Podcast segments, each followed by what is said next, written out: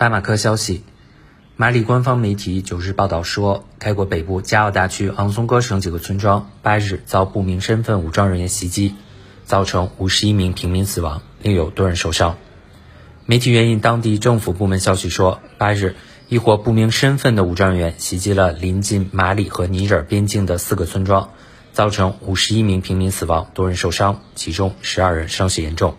袭击者洗劫村庄后纵火逃跑。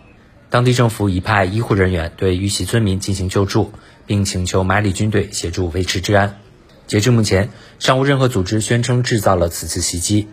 此次遇袭的村庄与尼日尔西部接壤。近年来，与极端组织伊斯兰国有关的极端组织、恐怖组织频繁在这一区发动袭击，造成大量人员伤亡。